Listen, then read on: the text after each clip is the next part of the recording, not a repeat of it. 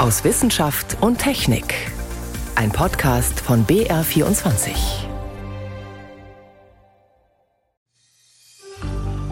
Man schaufelt ja die Wärme im Prinzip vor die Tür. Und wenn man dann später mal wieder lüftet, dann kommt das alles wieder rein. Sagt der Meteorologe Uwe Schlink über normale Klimaanlagen. Wie man Räume oder ganze Stadtquartiere sinnvoller herunterkühlen kann, dazu später mehr. Außerdem stellen wir den Vater der Genetik vor, Gregor Mendel. Vor 200 Jahren wurde er geboren. Doch zuerst geht es um das 9-Euro-Ticket. Was hat es bislang gebracht? Das sind drei unserer Themen heute. Am Mikrofon ist David Globig.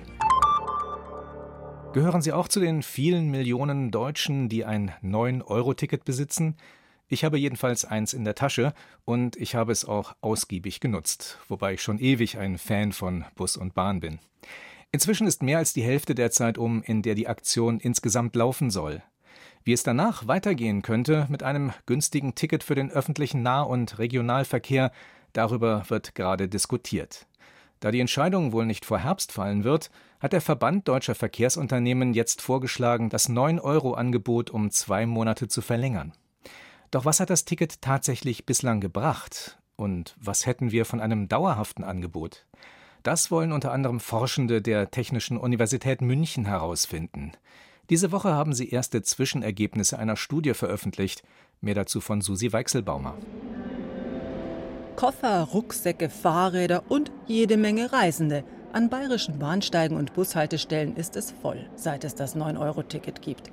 20 bis 30 Prozent mehr Auslastung melden die Verkehrsbetriebe seit Mai. Also in Urlaub fahre ich auf alle Fälle nicht. Nur so mal eine Tagestour oder so. In der Regel bin ich Autofahrer, aber jetzt mit dem neuen Euro-Ticket verführt es schon öfter mal nach Tutzing zum Bahnhof zu fahren und mit dem Zug. Bequemer kann man gar nicht reisen und vor allem nicht günstiger. Genau um diese Frage geht es in der laufenden Studie der Technischen Universität München. Was hat das 9-Euro-Ticket gebracht? Aufmerksamkeit in jedem Fall. Das ist ja fantastisch, dass der öffentliche Verkehr durch diese Maßnahme so ins Zentrum der verkehrspolitischen Diskussion rückt. Freut sich Klaus Bogenberger. Er ist Professor für Verkehrstechnik an der TUM und Projektleiter der Untersuchung Mobilität Leben. Für die Studie hat er 1000 Teilnehmende mit Smartphone-Apps ausgestattet. Von Mai bis September zeichnet die App Bewegungsprofile auf, also vor, während und nach der 9-Euro-Ticket-Phase. Zusätzlich füllen die Probandinnen und Probanden Online-Fragebögen aus zu ihrer Energienutzung und ihrem Konsumverhalten. Jetzt zieht Bogenberger eine erste Zwischenbilanz. Ja, wir konzentrieren uns sehr auf München. Das ist schon Bestandteil unseres Studiendesigns, dass wir Leute anschauen möchten, die tatsächlich Wahloptionen haben. Ja? Also wo man tatsächlich und vor allem im täglichen Rhythmus sein Mobilitätsverhalten verändern kann. Und wir sehen einen leichten Rückgang im Straßenverkehr. Der liegt bei ungefähr drei Prozent. Im Vergleich zu 2019. Und er sei wohl nicht alleine dem 9-Euro-Ticket geschuldet, gibt Bogenberger zu. Ferien, Feiertage und Corona-Nachholeffekte spielen sicher auch eine Rolle. Dennoch, weil im Autobesitzer haben laut Studie in den Pfingstferien die 9-Euro-Option genutzt, besonders für Kurztrips mit der Bahn. 35 Prozent der Befragten wählen nun öfter öffentliche Verkehrsmittel. 22 Prozent sind neu auf die Öffis umgestiegen. Ein Viertel davon fährt nun mindestens drei Tage die Woche mit Bus, Bahn oder Tram. Also die Studie ist schon interessant, vor allem das Design ist sehr interessant, weil sie eben eine Vorherbefragung, eine Mittendrin-Befragung und eine Nachherbefragung machen. Urteilt Wulf-Holger Arndt vom Zentrum Technik und Gesellschaft der TU Berlin.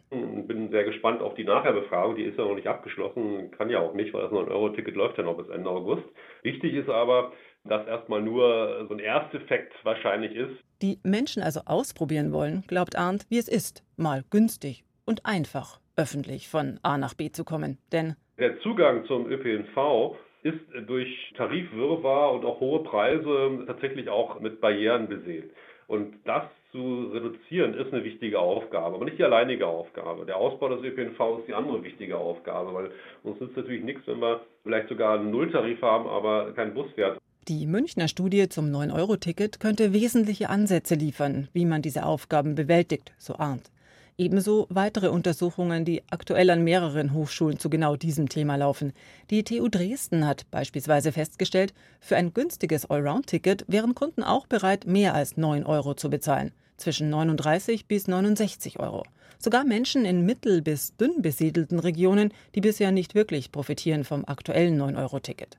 Eine Erhebung der Uni Kassel bestätigt, manche kaufen das 9-Euro-Ticket als politisches Statement. Angela Franke ist Professorin für Radverkehr und Nahmobilität in Kassel. Und so gab es wirklich Personen, einige, die erzählten, dass das Ticket für sie nur symbolisch ist und sie das in ihrer Region überhaupt nicht nutzen können. Aber das zeigt eben auch, dass sie wollen, ne, dass dieser ÖPNV kommt und dass es wirklich eine Nachfrage da ist nach einem flächendeckenden ÖPNV-Angebot.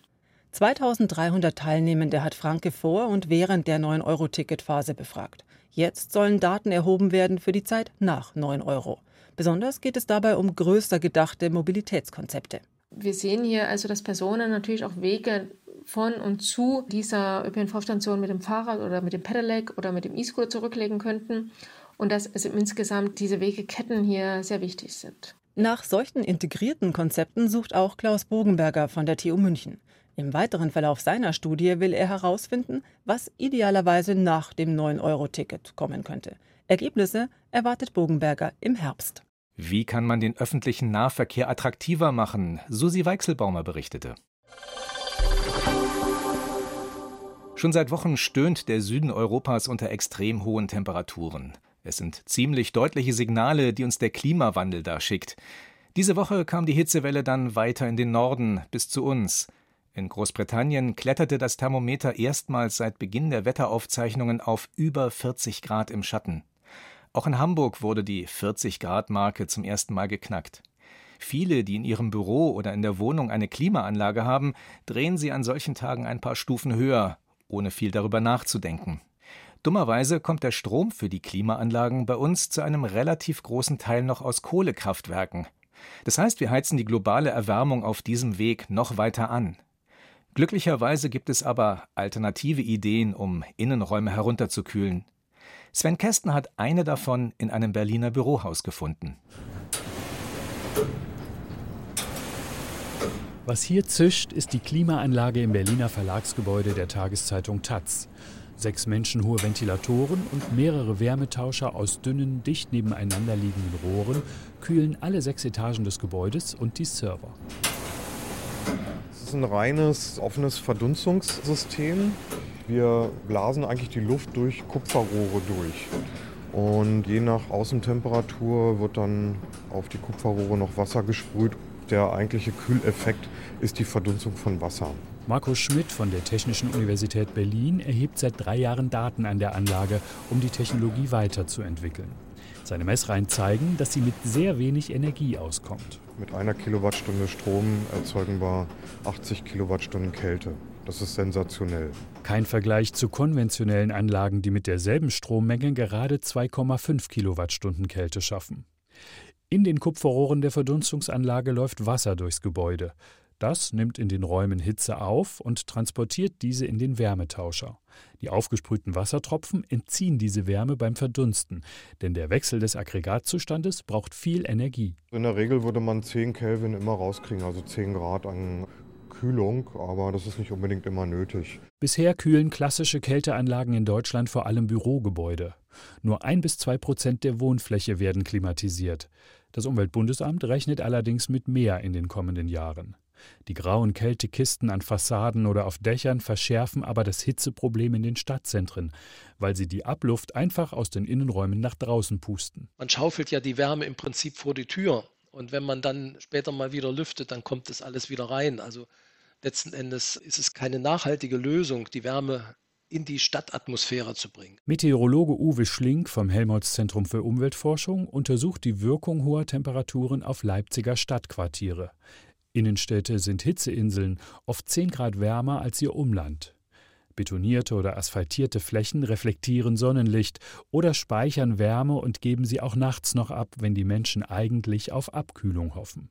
In dicht bebauten Vierteln fehlen Durchlüftung und Verdunstung. In Städten wird das Regenwasser ja üblicherweise abgeleitet in die Kanalisation, kann also vor Ort nicht versickern, kann dann auch nicht wieder verdunsten und häufig fehlt auch Vegetation einfach in den Städten oder Brunnen oder Wasserläufe, wo einfach Wasser dann verdampfen könnte und kühlen könnte. Der Verzicht auf Klimaanlagen fällt also leichter, wenn städtische Quartiere umgestaltet werden, mit mehr Grün und weniger versiegelten Flächen. Das Umweltbundesamt hat gerade eine Studie zur Hitzeresilienz von Städten veröffentlicht, also der Widerstandsfähigkeit gegen Hitze. Physiker Markus Offermann von der Beratungsfirma Guidehouse Germany hat sie geleitet.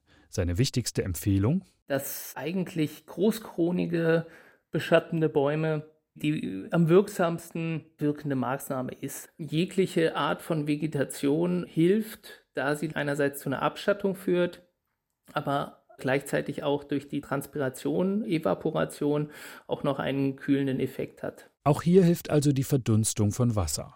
Ein weiterer Aspekt ist auch im Sommer die Fassadendämmung. Sie sorgt dafür, dass die Hitze draußen bleibt. Ein Problem sind riesige Fenster oder Glasfassaden von Neubauten.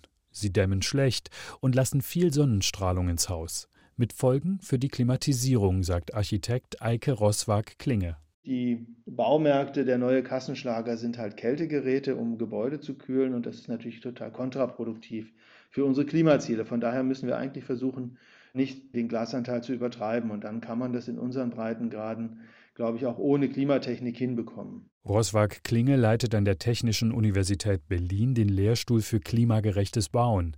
Er empfiehlt natürliche Baustoffe. Die Naturdämmstoffe wie Naturfasern, selbst Holz auch als konstruktives Element und Lehm können sehr gut Feuchte aufnehmen und wieder abgeben, wenn nachts kühle, feuchte Abendluft und Nachtluft quasi in das Gebäude einströmen kann, das Gebäude Feuchte aufnimmt und am Tag, wenn die Temperaturen steigen, diese Feuchte wieder verdunstet wird. Damit kühlen sich die Gebäude passiv runter, ohne dass man Technik braucht. Messungen haben ergeben, dass es in solchen Häusern bis zu 10 Grad kühler als draußen ist. Auch eine Geothermieanlage kann an heißen Tagen helfen. So wie die Sonden im Winter die Wärme aus dem Erdboden zum Heizen nutzen, können sie im Sommer von unten Kühle ins Haus bringen. Wir forschen gerade dazu, ob man jetzt, äh, wo die Wärmepumpe immer weiter verbreitet wird, man über Flächenheizung im Lehmputz zum Beispiel auch im Sommer quasi über diese Flächen ganz gut ähm, etwas Kälte eintragen kann. Das heißt, man braucht dann keine Lüftungstechnik oder keine Klimatechnik, sondern man würde die Räume durch das im Winter zu nutzende Heizsystem im Sommer kühlen können. Man muss also im Sommer drinnen nicht schwitzen, ganz ohne energiefressende Klimaanlagen. Sven Kästner war das über klimafreundlichere Alternativen zur üblichen Klimaanlage. Sie hören BR24 am Sonntag aus Wissenschaft und Technik. Heute mit David Globig.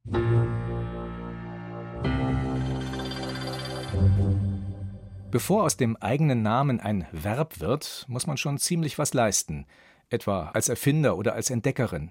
Röntgen ist ein Beispiel dafür oder Pasteurisieren, aber auch Mendeln gehört dazu.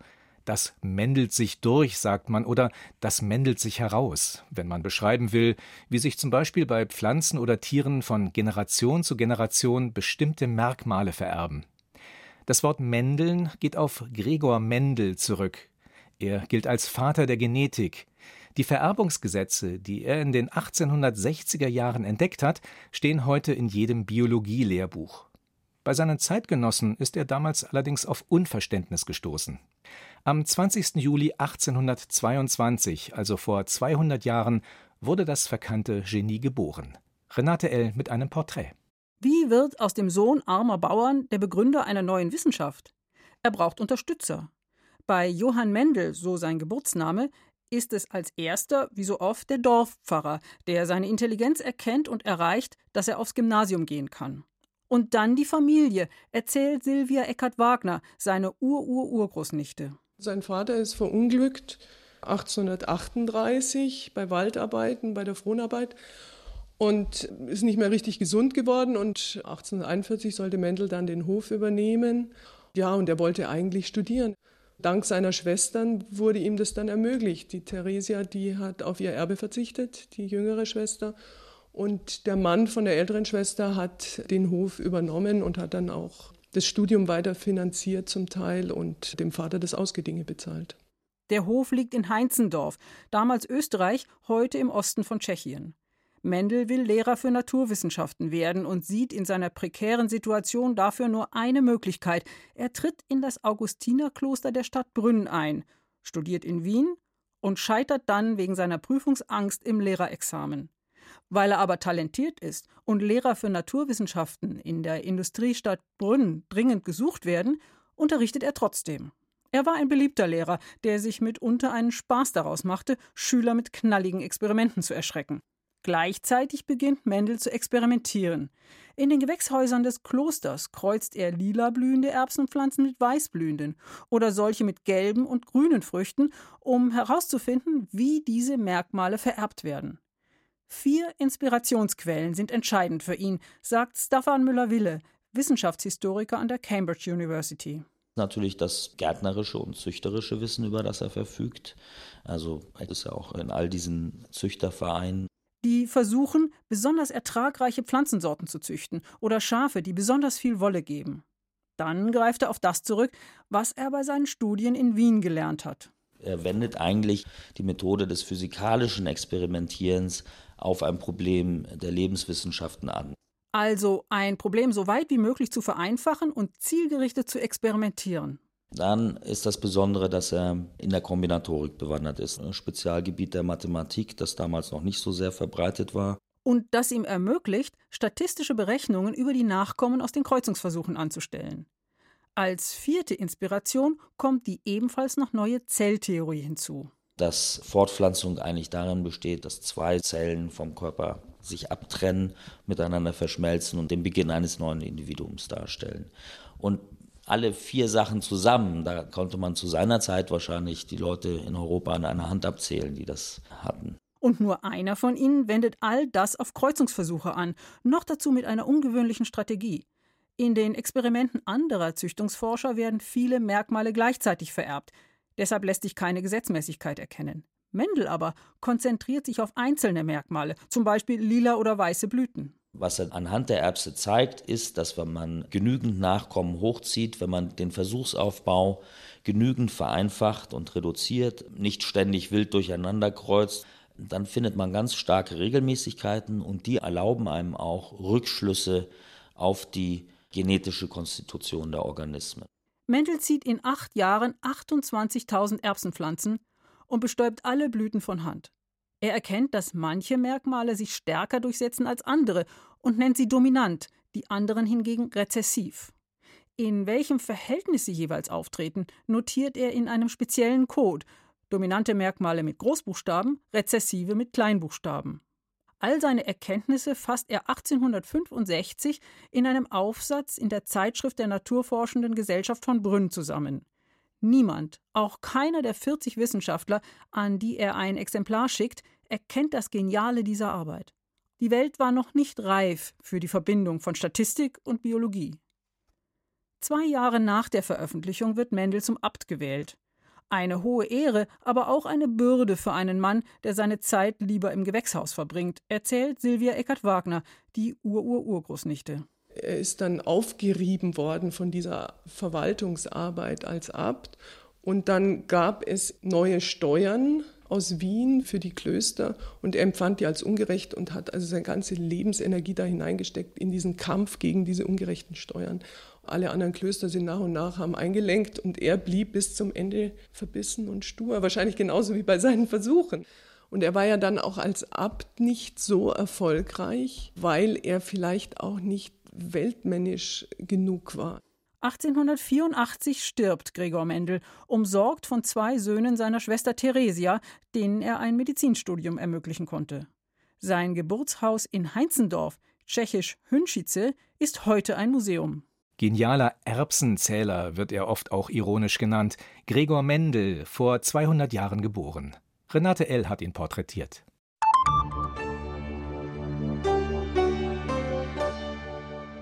Hunde sind für ihren extrem guten Geruchssinn bekannt. Als Spürhunde helfen sie, Verschüttete im Schnee von Lawinen zu finden oder unter den Trümmern von eingestürzten Häusern. Die Polizei verlässt sich auf die feine Nase der Tiere, um zum Beispiel Drogen oder Sprengstoff aufzuspüren. Inzwischen werden manche Hunde auch darauf trainiert, uralte Knochen zu erschnüffeln. Als sogenannte Archäologiehunde sollen sie Forschenden helfen, Grabstätten aus längst vergangenen Jahrhunderten zu entdecken. Eines ist allerdings noch etwas rätselhaft. Was die Tiere bei den alten Gebeinen überhaupt erschnuppern können. Sebastian Kirschner hat einen dieser Archäologiehunde begleitet. Na komm, dann gehen wir mal gucken. Hier gehen wir her. Bones. Bones, zu Deutsch Knochen. So lautet das Startsignal für Flintstone. Sein Herrchen Dietmar Kröpel hat dem altdeutschen Hütehund mit dem grauen, zotteligen Fell gerade sein Arbeitsgeschirr angezogen. Flintstone ist ein Archäologiehund. Hier in einem Waldstück südlich von München, einem der Trainingsareale von Flintstone, soll er zeigen, wie er jahrhundertealte Knochen aufspürt. Warm genug ist es schon mal. Da brauchen wir auch 4, 5 Grad plus Temperatur am Boden, sonst lässt das Kapillarsystem der Erde keinen Geruch nach oben. Die Knochen müssen zumindest nur noch Knochen sein, kein organisches Material mehr dran sein. Und das Alter ist nach oben offen. Ein Römergrab hat Flintstone so 2016 wohl schon mal entdeckt. Mit seiner feinen Nase soll er Archäologen helfen oder ungeduldigen Bauherren die Ungewissheit nehmen, ob Skelettreste und damit aufwendige Grabungen auf ihrem Grundstück warten. Etliche Male habe ich schon versucht, mich mit Dietmar Kröpel zu verabreden. Nie hat es bisher geklappt. Mal wetterbedingt, mal kam terminlich etwas dazwischen. Im Sommer ist es dem Hund zu heiß, im Winter den Archäologen zu kalt. Jetzt endlich treffe ich Hund und Herrchen. Zumindest auf dem Trainingsgelände.